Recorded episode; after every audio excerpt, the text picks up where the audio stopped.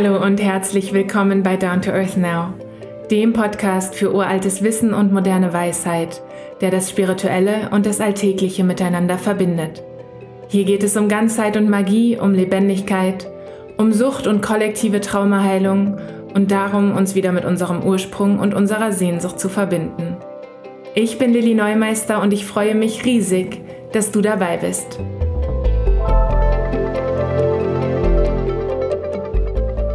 Hallo ihr Lieben. Ich steige heute ziemlich direkt und ziemlich steil ein. Und zwar mit einem Thema, welches sowohl die Grundlage für alle weiteren Folgen darstellt, als auch diese immer wieder durchdringen wird. Naja, vielleicht nicht alle weiteren Folgen, aber viele. Es geht um Lebendigkeit und es geht um die Geschichte, die wir uns von der Welt erzählen. Schau mal, ob du dich in der folgenden Aussage wiederfindest. Wir haben all die Lösungen für ein gutes Leben, scheinen sie aber nicht umsetzen zu können. Es ist irgendwie schwierig bis unmöglich. Das reicht von Dingen wie ich möchte weniger Zeit an meinem Telefon verbringen, bis hin zu ich möchte so leben, dass ich näher an der Natur bin, ich möchte erfüllter leben, mehr Freude haben und weniger Stress. Die Tools dazu gibt es, Bücher darüber gibt es. An Wissen scheint es uns nicht zu fehlen. Woran es zu mangeln scheint, ist die Umsetzung. Nur wieso? Was kriegen wir nicht hin?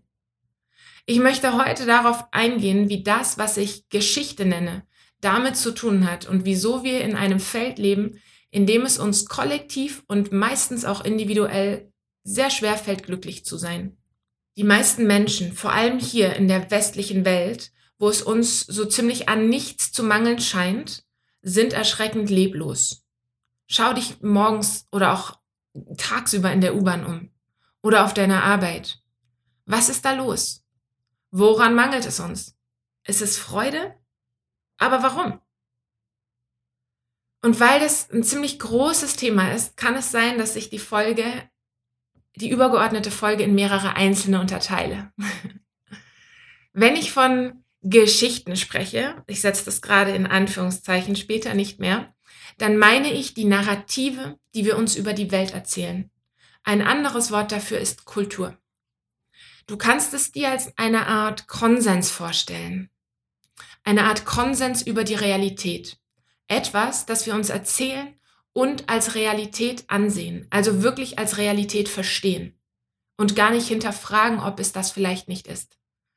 Und während du mir zuhörst, kannst du für dich überprüfen, wie du dich bei dem fühlst, was ich sage, oder ob du auch bei dir vielleicht entdeckst, dass du denkst, ja, aber das ist doch wahr so funktioniert die Welt.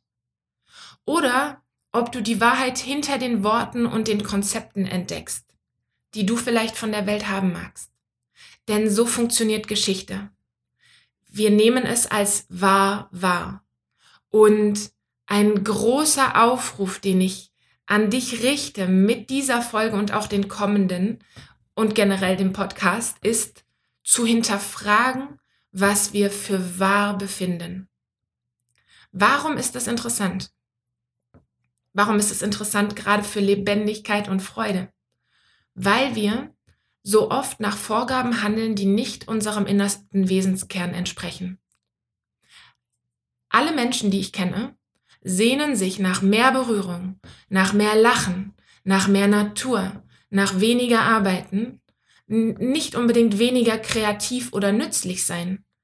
Diese Menschen lieben es, anderen zu helfen, für andere da zu sein und auch wirklich kreativ tätig zu sein. Sie sehnen sich danach, miteinander zu sein, Spaß zu haben. Und gleichzeitig sind die meisten dieser Menschen überarbeitet, gelangweilt, alleine, traurig, genervt, meistens unterfordert, obwohl sie überarbeitet sind und überfordert mit Dingen, auf die sie eigentlich keinen Bock haben. Nochmal, ja? Was ist da los? Am Wissen mangelt es uns eigentlich nicht. Wieso leben wir dann so krass am Leben vorbei? Die kurze Antwort darauf lautet, weil unsere Gesellschaft, und damit meine ich die momentan vorherrschende Geschichte, Lebendigkeit nicht fördert. In Klammern, auch wenn sie es scheinbar zu tun scheint.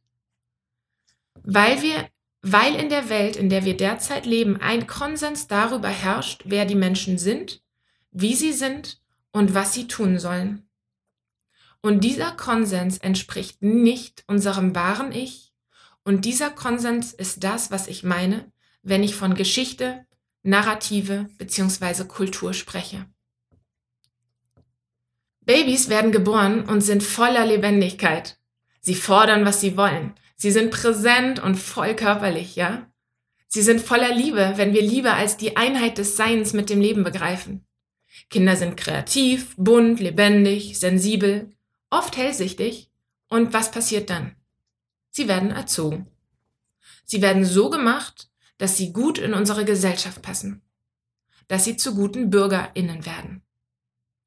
Unsere Narrative dazu lautet, man muss ihnen doch sagen, wie es geht. Sie können doch nicht einfach weiter so lebendig und laut sein. Wie sollen sie denn dann im Leben klarkommen? Achte darauf, was hier mit Leben gemeint ist. Mit Leben ist gemeint Gesellschaft, unser System.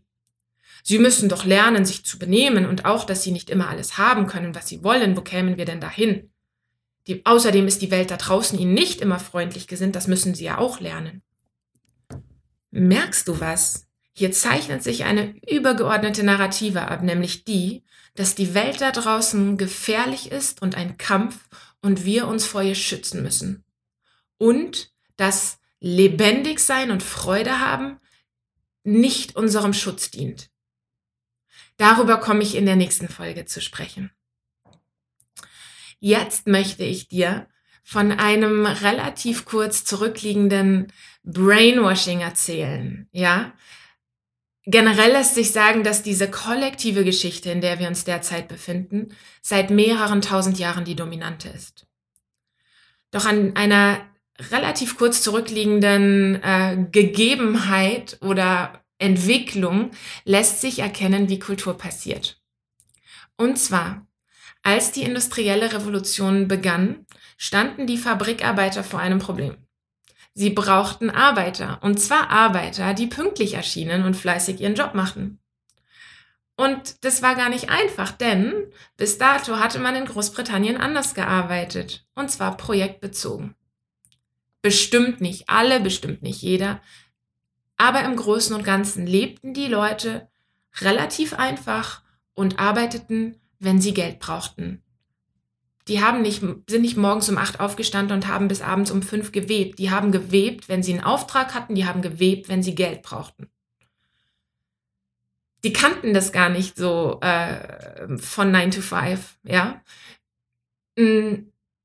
Auch, auch die Arbeit auf, auf der, in der Landwirtschaft ist saisonal, ist von den Gegebenheiten um einen herum geprägt, ja. Im Sommer ist es wesentlich äh, mehr als im Winter beispielsweise. Spannend, oder? Wenn ich an diese Zeit denke, merke ich, dass ich eine Geschichte dazu habe, die sagt, die waren alle arm und haben echt gestruggelt und waren wahrscheinlich nicht happy über die neuen Jobs, aber dankbar, dass sie jetzt regelmäßige Arbeit hatten. Nee, nee, nee, so war es nicht. Auch dass ich das denke, ist Geschichte. Schrägstrich Kultur. Das haben sie nämlich nicht. Die waren ganz zufrieden. So zufrieden, dass sie keinen Bock hatten, in die Fabrik zu gehen. Vor allem nicht montags, da Sonntagabends nämlich immer in der lokalen Kneipe gehörig gesoffen wurde. Und montags alle verkatert waren. Also sind die da nicht um 6 Uhr angetanzt und haben die Maschinen angeworfen. Und generell hatten die keinen Bock auf diese Regelmäßigkeit und auf dieses äh, morgens um 6 auf der Matte stehen. Was passierte? Die Fabrikbesitzer schlossen sich zusammen mit Politik und Kirche mit dem Ziel, die Leute zu gefügigen Arbeitern zu machen. Und es startete eine gezielte Kampagne oder mehrere kleine des Gehirnwaschens. Sätze wie erst die Arbeit, dann das Vergnügen oder der frühe Vogel fängt den Wurm stammen aus dieser Zeit. Der 1812 geborene schottische Schriftsteller und Reformer Samuel Smiles ist bekannt für folgenden Satz. Der Müßiggang, nicht die Arbeit, ist der Fluch des Menschen. Spannend, ja? Der Müßiggang, nicht die Arbeit, ist der Fluch des Menschen. Das weist auch darauf hin, wie stark die Kirche involviert war und wie sehr es hier auf einmal um Moral und um Gutmenschsein ging. Die Kirche begann in ihren Predigten darauf hinzuweisen und hinzuarbeiten, dass Menschen anfingen zu glauben, dass Müßiggang, also Nichtstun, eine Sünde sei und nur Rechtschaffene, merkst du, hier steckt Schaffen drin, Menschen gotteswürdig. Ein anderer Satz, der in der Zeit entstanden ist, ist das englische Sprichwort The devil makes work for idle hands. Idle hands sind Hände, die still liegen. Dieser Satz sagt, Probleme oder Böses kommen dahin, wo die Hände ruhen. Hier wird vom Teufel gesprochen, hier wird von Fluch gesprochen, hier wird ganz gezielt darauf hingearbeitet, dass Menschen anfangen davon überzeugt zu sein, dass sie schlecht sind, wenn sie nicht arbeiten. Auf politischer Ebene wurden lokale Bierbrauereien geschlossen, das Bierbrauen wurde teilweise zentralisiert und auch in dieser Zeit entstanden ist das Gesetz, dass alle Pubs abends um 11 Uhr schließen müssen, damit die Leute nicht so lange feiern. Und 1881 wurde zum Beispiel in Wales beschlossen, dass an Sonntagen alle Gasthäuser komplett geschlossen bleiben müssen. Und das Wichtigste oder das Tiefgreifendste, abgesehen von diesen politischen Veränderungen, ist, was passiert ist, ist, dass Menschen diese Überzeugungen übernahmen und sie somit Teil unserer Narrative wurden, in welcher Arbeit vor dem Vergnügen kommt in welcher Untätigkeit verpönt wird, in der wir uns schlecht fühlen, wenn wir nichts tun und lieber stundenlang Netflix schauen oder auf Social Media rumscrollen, anstatt uns zu erlauben, wirklich mal nichts zu tun. Um aus relativ unabhängigen Menschen ArbeiterInnen zu machen, die stumpf Arbeiten verrichten, die weit unter ihrer bisher gelebten Kreativität und Selbstbestimmung lagen, wurden diese Menschen derart indoktriniert, bis sie selbst an das glaubten, was ihnen erzählt wurde und das dann in Folge weitergaben. Und anhand dieser Entwicklung siehst du, wie Geschichte funktioniert, wie sie uns von dem wegbringt oder wegbringen kann, was funktioniert hat und was wahr ist und wie wir uns etwas Neues aneignen, von dem wir denken, dass es funktioniert und wahr ist. Und hier geht es gar nicht darum, das eine als richtig und das andere als falsch darzustellen. Und denk auch nicht, es geht bei Geschichten, bei Kultur darum, dass es die wenigen sind, die die vielen sich unterwerfen. Auch diese Einteilung ist noch Teil der übergeordneten Geschichte. Damit befinden wir uns noch in der Narrative. Auch die wenigen, die diese Schritte gezielt gegangen sind, in meinem Beispiel, sind Teil der Geschichte, unser, Teil unserer Kultur. Sie stehen nicht außerhalb davon und entscheiden nicht darüber.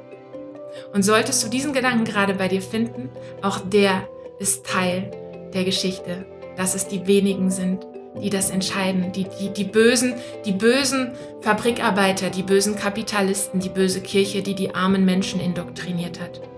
So lässt es sich oberflächlich betrachtet durchaus sehen, denn in dieser Geschichte gab es Täter, die gezielt agiert haben und nichtsdestotrotz stehen diese nicht außerhalb der eigenen Narrative. Das ist eine ganz wichtige Unterscheidung. Und diese Narrative, diese große übergeordnete Narrative darüber, wer wir sind und warum wir hier sind, auf die komme ich in der nächsten Folge zu sprechen. Danke fürs Du-Sein, danke fürs Dabeisein. Die Informationen über die Industrialisierung in Großbritannien und den Müßiggang habe ich aus dem Buch How to Be Idle von Tom Hodgkinson. Den werde ich in den Show Notes verlinken. Wenn du jemanden kennst, den diese Folge interessieren könnte, dann teile sie gerne, wo auch immer du möchtest. Und wenn dir die Folge gefallen hat, dann freue ich mich über 5 Sterne auf Apple Podcast. Das hilft mir, dass mehr Leute diesen Podcast finden. Ich freue mich über deine Gedanken, Fragen und Kommentare auf Instagram unter @lillyneumeister oder meiner Webseite www.lillyneumeister.com und dort findest du auch mehr zu der Arbeit mit mir und meinen Kursen. Trust yourself, claim your power, live your magic. Alles Liebe, alles darf sein. Bis zum nächsten Mal.